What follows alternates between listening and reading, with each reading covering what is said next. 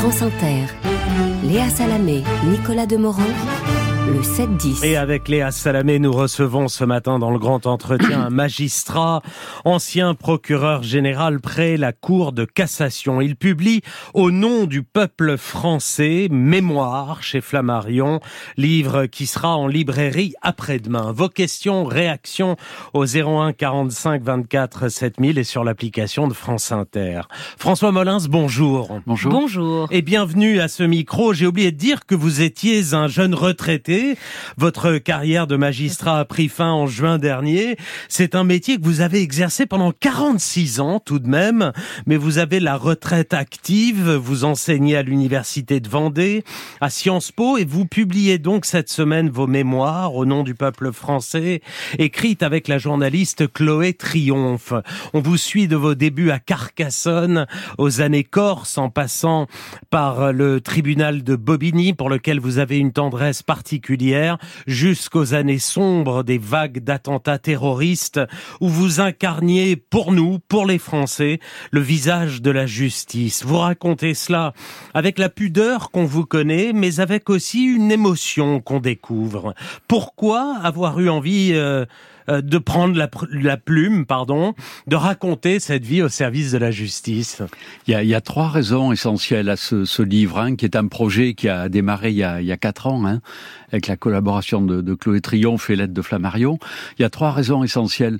La première, euh, c'est un livre métier, c'est la volonté de mieux faire connaître le vrai contenu, la réalité du contenu du métier de procureur. Euh, la seconde, c'est aussi quelque part de rendre compte euh, D'où le choix du titre. Hein, euh, J'ai pas pris la grosse tête. Euh, au nom du peuple français, euh, c'est ce qui figure en tête de tous les jugements. La, justice est rendue au nom du peuple français. Les procureurs y participent. Et j'ai pensé qu'il était normal à un moment donné de rendre compte en quelque sorte de ce qu'on avait pu faire tout au long de sa, carrière dans ce cadre-là. Et puis la troisième, c'est pas la, la, majeure, mais je peux pas l'ignorer non plus, la volonté aussi parfois d'expliquer quand on est magistrat on est parfois mis en cause et on peut rarement se défendre. Donc c'est aussi l'occasion de revenir sur certaines, certains dossiers et de d'expliquer mmh. euh, ma façon de voir les choses. D'ailleurs, vous racontez les choses et on va revenir sur les, dossiers mmh. où vous avez été mis en cause. Mmh. Le dernier étant votre altercation avec Eric Dupont-Moretti. On va on va en parler dans dans un instant, mais vous avez raison de dire que c'est un livre métier. C'est un livre où on découvre un métier, le métier de magistrat. Et d'ailleurs, vous expliquez mon métier est très méconnu parce que c'est pas seulement magistrat, c'est magistrat du parquet. Vous écrivez que pendant 46 ans, vous avez eu droit à tout. On vous appelait, c'est selon, monsieur le juge, monsieur le préfet et même monsieur le commissaire Molins. Autant de nobles métiers, mais c'était pas le vôtre. Oui, mais qui traduisent bien effectivement la, méconnaissance et, et les problèmes que les Français ont aujourd'hui d'accessibilité par rapport à l'institution judiciaire. Oui, mhm. c'est ça. Et c'est ce que ce que vraiment vous, on comprend enfin ce que c'est qu'un magistrat mhm. du parquet, ses liens avec la politique, effectivement, et à quoi ça sert en fait le, le, magistrat du parquet. Et attention, je veux dire, c'est un livre métier, on découvre votre métier, mais c'est un livre. Parfois, les livres métiers ne sont pas incarnés, ils n'ont pas de sentiments. C'est un livre qui est aussi émouvant. Et malgré votre pudeur naturelle, vous arrivez à, à exprimer des choses. Vous vous lâchez un peu. On sent que l'éditeur vous a poussé à, à sortir de votre devoir de réserve. J'ai essayé d'y mettre un peu de moi-même. On peut, peut, peut, pas tout raconter, mais effectivement, à faire quelque chose, je me suis livré euh, comme je l'avais rarement fait dans le passé. Oui, vous racontez une justice que vous avez vue euh, se professionnaliser, gagner en rigueur, en déontologie. C'est spectaculaire par rapport à vos débuts comme euh, substitut du procureur de la République à Carcassonne, puis Montbrison, où on vous demande de classer les dossiers qui gênent, où on vous explique que le président du tribunal est surnommé Morpion Valseur j'ai beaucoup aimé, qu'il est connu pour sa paresse, qu'il demande aux avocats de lui proposer directement un jugement pour ne pas avoir à bosser. Bref, il y a 50 ans, la justice en France, c'était quand même assez artisanal. J'ai beaucoup hésité à évoquer ces, ces, ces choses qui peuvent relever de l'anecdote, mais qui en réalité signent, signe une évolution qui est tout à l'honneur de l'institution judiciaire. C'est qu'il y a aujourd'hui une exigence éthique et, et, et une exigence déontologique qui n'existait pas avec la même intensité lorsque euh, je suis arrivé dans l'institution. Et ça, je pense que c'est il faut s'en féliciter parce que c'est vraiment au crédit de l'institution et au service des Français. Qu'elle s'est professionnalisée. Euh, ce qu'on remarque aussi en lisant le livre, et on s'est dit ça avec, euh, avec Nicolas, c'est que vous avez traité pratiquement toutes les affaires les plus importantes et les plus graves de ces 40 dernières années, depuis la catastrophe de Furiani, où vous êtes en poste en, Corse, puis la mort de Ziad Bouna, où vous êtes en poste à Bobigny, jusqu'aux années où la France est endeuillée par le terrorisme, Charlie, l'hypercachère, le 13 novembre, l'attentat de Nice, à tel point que vous vous demandez parfois, François Molin, si vous n'êtes pas un chat noir. Oui, je pense que je me suis souvent fait la réflexion. Et c'est vrai que dans la dans tous les postes que j'ai occupés, euh, j'ai eu effectivement à traiter des affaires un peu hors du commun. Hein. Mais euh, c'est ça, j'allais dire aussi, qui euh, c'est un peu le sel de la fonction. Hein. C'est peut-être aussi pour ça que je l'ai choisi. Et chaque fois que j'ai été amené à changer, à avoir des mutations, j'ai toujours privilégié l'intérêt des postes que j'allais occuper. Et j'essaie de l'expliquer aussi ça dans le livre. Il y a toujours eu sur les certains postes hein, en Corse, euh, à Bobigny, à Paris, une prise de risque dans l'acceptation de la fonction. Donc je savais très bien où j'allais. Mais je, encore une fois, je pense que ça fait aussi partie de l'intérêt que j'ai pour le métier que j'ai exercé François Molins, euh, il y a euh, le cas Bobigny, hein, qui est un cas à part. Vous dites, j'ai toujours su au fond de moi que j'irais à Bobigny.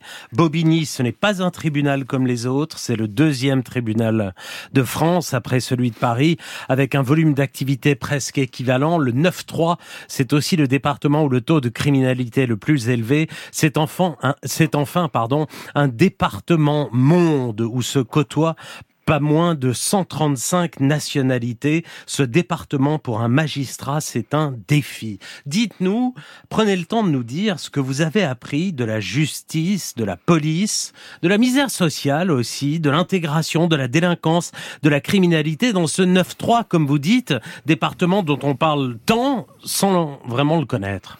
C'est un département dans lequel tous les problèmes que connaît la société française sont euh, au carré, hein, euh, ou à la puissance 10.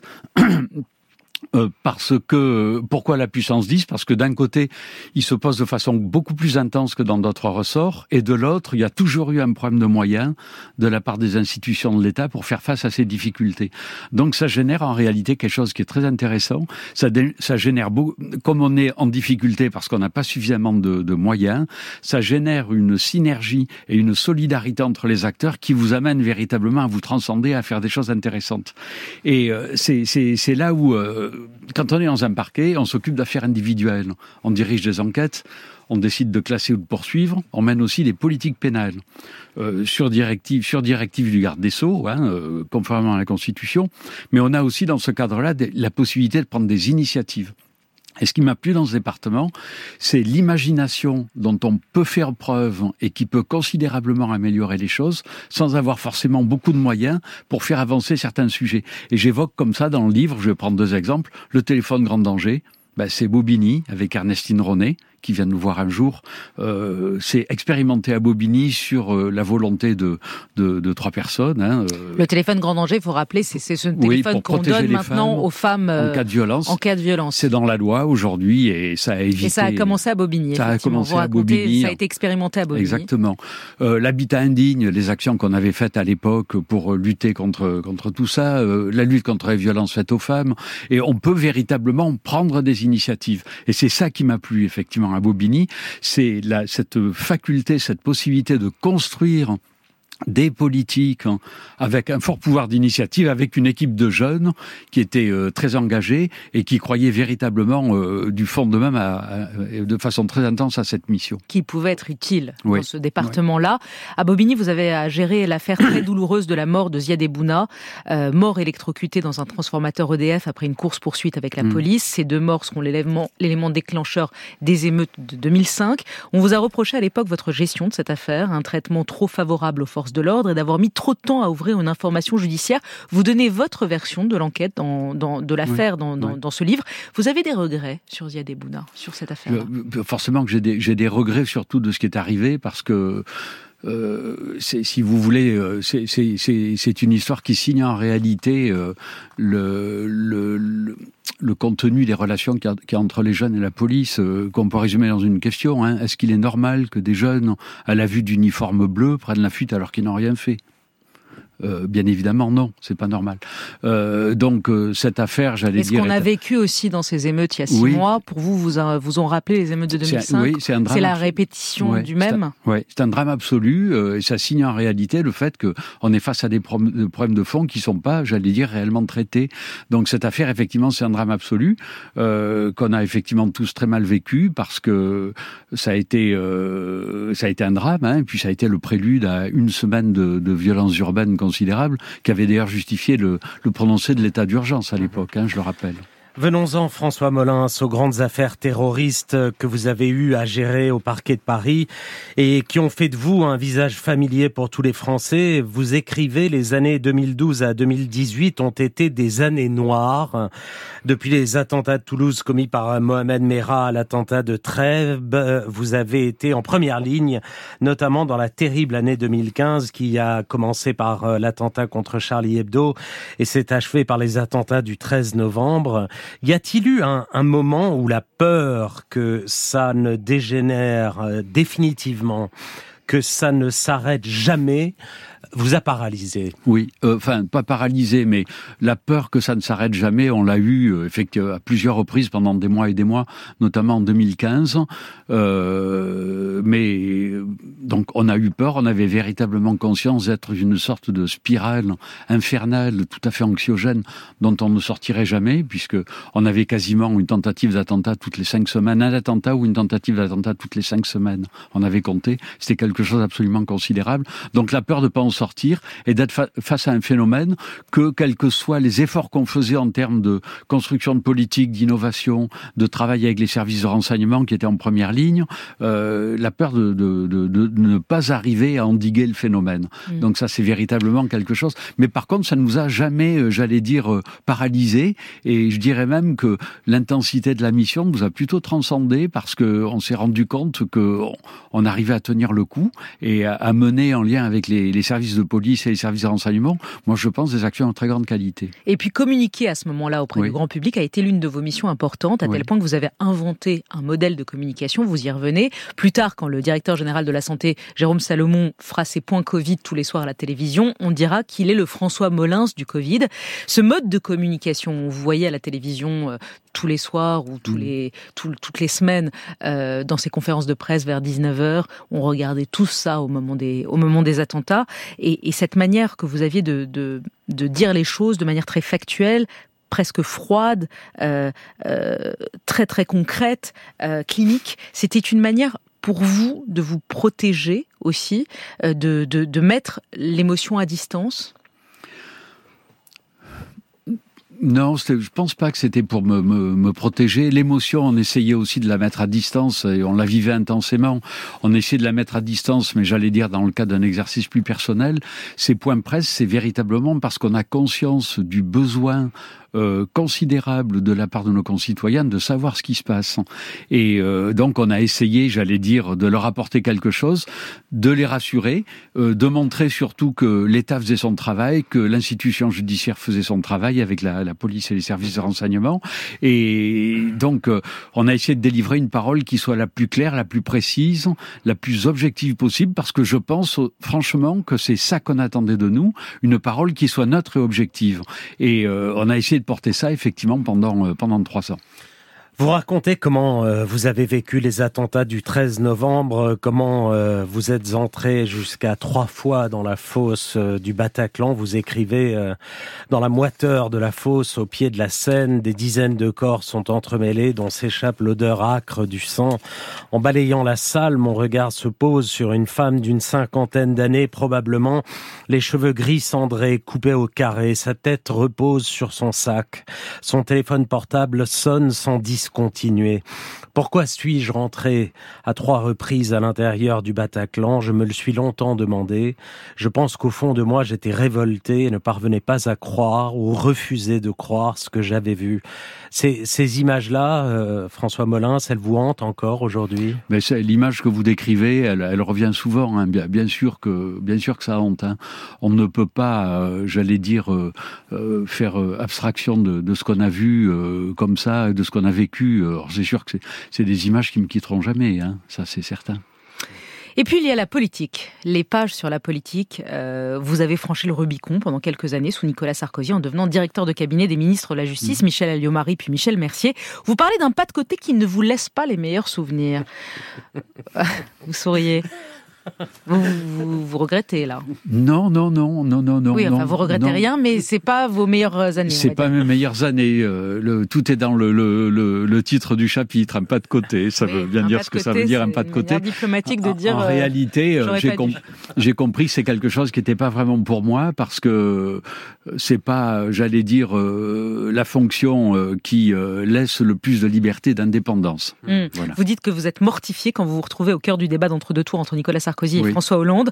François Hollande qui apostrophe son rival en fustigeant sa vision de l'indépendance de la justice avec, euh, en disant, vous l'avez nommé à la tête du parquet en parlant de Molins, François Molins, vous l'avez nommé à la tête du parquet de Paris. Vous dites du fond de mon canapé, j'ai juste envie de disparaître de honte, être un point de discorde, montrer du doigt au cours du débat pour l'élection présidentielle suivie par des millions de personnes. J'étais mortifié. Oui. Vous savez, je suis quelqu'un d'assez réservé, alors euh, être devant son écran de télévision et entendre qu'on parle de vous dans ces conditions, euh, j'ai pas, j'avais pas trouvé ça très glorieux. On va passer au standard euh, où nous attend Eric. Eric, bonjour. Oui, bonjour. J'avais une question pour Monsieur Molins. On vous écoute. Comment assurer l'indépendance de la justice sans tomber dans une république des juges? Et à l'occasion, j'aimerais aussi avoir des nouvelles de Julian Assange. D'accord. Merci euh, Eric pour cette double question. Pour ce qui concerne Julian Assange, je vous renvoie ce soir à l'émission Un jour dans le monde de Christelle Rebière qui sera consacrée au, sujet. Mais François Molin, ça peut être quelque chose à dire là-dessus. Alors première question, indépendance de la justice sans tomber dans une république des juges. Écoutez, on vit dans une démocratie dans laquelle euh, il y a un pouvoir exécutif, un pouvoir législatif, euh, un pouvoir judiciaire qui, dans, notre constitution, est appelé autorité judiciaire. Euh, il faut, je pense, bien sûr, que la République des juges, bon faut bien sûr pas tomber là-dedans. Chacun doit rester à sa place, j'allais dire, dans le cadre des relations entre la justice et le politique. Il faut, j'allais dire, travailler chacun à sa place, dans le respect des autres, mais pas dans la connivence. chacun a des compétences à exercer. Ça, c'est des mots, mais de plus en plus, on l'entend, on entend. Vous l'écrivez d'ailleurs, les rapports police-justice ne sont, euh, politique-justice, mmh. pardon, ne sont euh, lapsus, ne sont euh, aujourd'hui pas bons. Euh, quand vous entendez les juges sont politisés, le Conseil constitutionnel fait un coup d'état de droit sur la décision sur la loi immigration, ou encore c'est le gouvernement des juges, ou encore ce qu'on a entendu à l'aune des affaires du Pont-Moretti et autres ministres mis en cause qui ont finalement été relaxés. Oui, non, mais les juges en font trop. Qu'est-ce que vous répondez à ça? Écoutez, je, les juges, déjà, ils appliquent la loi. Hein la loi qu'ils appliquent, alors pour ce que vous évoquez sur le Conseil constitutionnel, c'est quelque chose de différent. Hein le Conseil constitutionnel, il est justement là pour veiller à l'état de droit et à la constitutionnalité des lois qui sont votées. Donc quand il oui, mais c'est une mise en cause généralisée de toutes les institutions de notre pays. C'est ça, c'est ça quelque chose qui existe en France, mais aussi largement à l'extérieur euh, et qui, euh, je pense, est aussi dans l'ordre des choses. Il ne faut pas s'arrêter là. Moi, je pense que. Mais ça vous inquiète profondément? Oui, parce que ça revient en réalité à remettre en cause la légitimité du travail du juge, euh, qui devrait pas être remise en cause de cette façon, parce que le juge, tant qu'il applique la loi et qui fait son travail normalement, il est dans son rôle et euh, le politique devrait l'accepter. Je dis dans le livre que euh, les choses se sont effectivement dégradées parce que le parquet, en réalité, qui devrait avoir plus d'indépendance, notamment à travers une réforme du statut qu'on nous promet depuis 30 ans, qui n'est toujours pas là, euh, le parquet, il doit pas être indépendant pour la politique pénale. Il doit appliquer les directives politique pénale du gouvernement. Mais pour la gestion des affaires individuelles, il faut qu'il soit indépendant et impartial. Il faut qu'il fasse son travail. Et je, je, pense que euh, pour moi, il est évident que la démocratie, aujourd'hui, elle a besoin d'une justice qui soit forte et indépendante. Elle a besoin d'un parquet qui soit indépendant et impartial dans la conduite des affaires individuelles.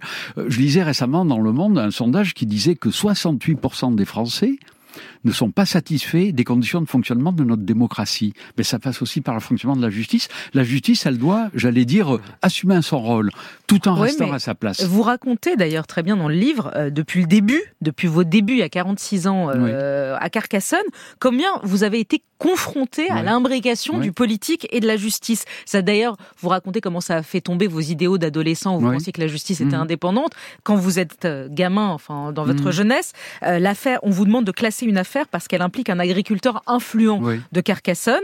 Et la mort dans l'âme, vous classez l'affaire, alors mhm. que clairement, il y, avait, il y avait un sujet. Plus tard, vous racontez vos convocations à l'Élysée euh, sous l'affaire Tapi, où Nicolas Sarkozy veut savoir plus, veut en savoir plus sur l'enquête. Vous parlez de l'affaire Cahuzac aussi sous Hollande, il y en a pour tous les goûts. Mais vous racontez clairement que vous avez été confronté à quoi d'ailleurs? C'est quoi, le, c'est quoi le mot? Une volonté de vous museler, de taire les faits, de les arranger? On vous demandait quoi? Est-ce que vous avez subi clairement des pressions politiques? Alors, les pressions, euh, bah, bah, de toute façon, euh, au début, clairement, hein, dans l'affaire que j'évoque, où je classe ensuite, clairement. Hein, après, il y a des pressions qui sont plus implicites que directes, hein, mais qu'on comprend très bien. Je pense que derrière tout ça, il y a une gêne du pouvoir politique qui voudrait en réalité que les procureurs qu'il a nommés en réalité les protègent contre les aléas des affaires dans lesquelles ils peuvent être impliqués. Et je pense qu'il y a un certain nombre de politiques qui n'arrivent pas à se départir de cette idée. Le problème, c'est que les procureurs sont pas là pour, protéger les politiques. Les procureurs sont là pour faire leur travail. Euh, assurer, j'allais dire, l'égalité de tous devant la loi. Personne ne doit être au-dessus des lois. Et les procureurs sont là, effectivement, pour diriger des enquêtes et faire leur travail en toute impartialité, toute indépendance. Et c'est ça, je pense que j'essaie d'expliquer dans le livre. Et c'est ça, effectivement, qu'il faut, euh, j'allais dire, porter, parce que dans une démocratie, c'est ça qui doit être l'apanage hmm. de la justice, euh, arriver effectivement à cette égalité de tous devant la loi. Un mot sur l'affaire qui vous a concerné personnellement, l'affaire Dupont-Moretti. Le ministre de la Justice a été relaxé par la Cour de justice de la République en novembre dernier pour l'affaire de prise illégale d'intérêt qui le concernait. Éric Dupont-Moretti, vous considérez responsable du déclenchement de cette affaire. Le procès a été l'occasion de règlement de compte entre vous et lui. Éric Dupont-Moretti déclarant notamment à l'audience depuis le début, Monsieur Molins m'a savonné la planche et même à la retraite, il continue, il critique, il ramène son tweet. Je ne sais pas qui est le plus revanchard des deux. Vous vous en défendez dans le livre, mais le, le garde des Sceaux a-t-il totalement tort d'imaginer que vous n'avez jamais supporté sa nomination, lui l'avocat au ministère de la Justice? Écoutez, moi, je, je n'avais aucun compte à régler dans cette histoire. Hein. Je ne connaissais pas Monsieur Dupont-Moretti. J'avais jamais eu d'affaire contre lui. Hein. Donc, j'ai effectivement, je le dis dans le livre, été surpris de la nomination. Euh, je le dis franchement, il faut, faut l'assumer. Mais après, euh, j'ai assumé mon rôle. Hein. J'ai assumé mon rôle. C'est pas moi qui suis venu porter plainte devant la Cour de justice de la République. Hein. Euh, c'est pas moi qui ai inventé un problème qui était bien réel, hein, puisque je rappelle quand même que derrière le jugement de relax, la Cour de justice dit que l'ensemble des éléments euh, de l'infraction euh, sont, sont réunis hein, et qu'il manque simplement l'intention. C'est pas moi qui ai inventé tout ça. Moi, j'étais dans une mission institutionnelle que j'ai assumée et euh, j'ai exécuté le, feu vert qui m'a été donné par. Il a tort d'imaginer que vous vouliez. Une revanche ou on réglait des comptes avec lui ou peut-être son poste Non, non, certainement pas. J'ai pas cette ambition. J'ai certainement, je le dis aussi dans le livre, eu le tort dans tout ça de ne pas tordre le cou beaucoup plus tôt à ces rumeurs qui, qui voulaient faire de moi un ministre. Hein, mais on, m'avait aussi bombardé ministre de l'Intérieur en 2018. Vous n'avez jamais voulu Non, franchement, euh, je pense quelque part j'ai été flatté. Hein, euh, c'est pour ça que j'ai rien dit. Euh, et j'ai peut-être, par mon silence, contribué à, à entretenir et à, et à, faire gonfler cette rumeur. Mais je n'ai pas d'ambition politique. J'en ai pas. Aujourd'hui, j'ai beau être retraité, je continue à servir et à m'engager, mais autrement et dans des choses tout à fait différentes de la politique. Et d'ailleurs, vous parlez aussi dans le livre de votre vie personnelle, vous rendez hommage à votre femme et à vos enfants, vos enfants qui ont souffert, vous racontez, mhm. ça c'était assez étonnant, mhm. euh, qui ont souffert de vos affectations, notamment votre fils qui a fait une dépression en Corse mhm. quand il a été muté, vous avez dû le ramener euh, sur, le, sur le continent, là aussi vous vous livrez dans ce livre, de manière assez étonnante venant de vous. Oui, parce que je disais que je fais partie de ces générations euh, pour qui le, métier euh, a un côté un peu sacerdotal. Hein, et c'est vrai que j'ai beaucoup travaillé, j'ai beaucoup sacrifié durant ces, ces 46 ans euh, à, mon métier, ce qui me fait que j'ai été peut-être un, père et un mari par intermittence. Merci, Merci François, Molins, d'avoir été à notre micro au nom du peuple français. Vos mémoires publiées chez Flammarion en librairie après-demain.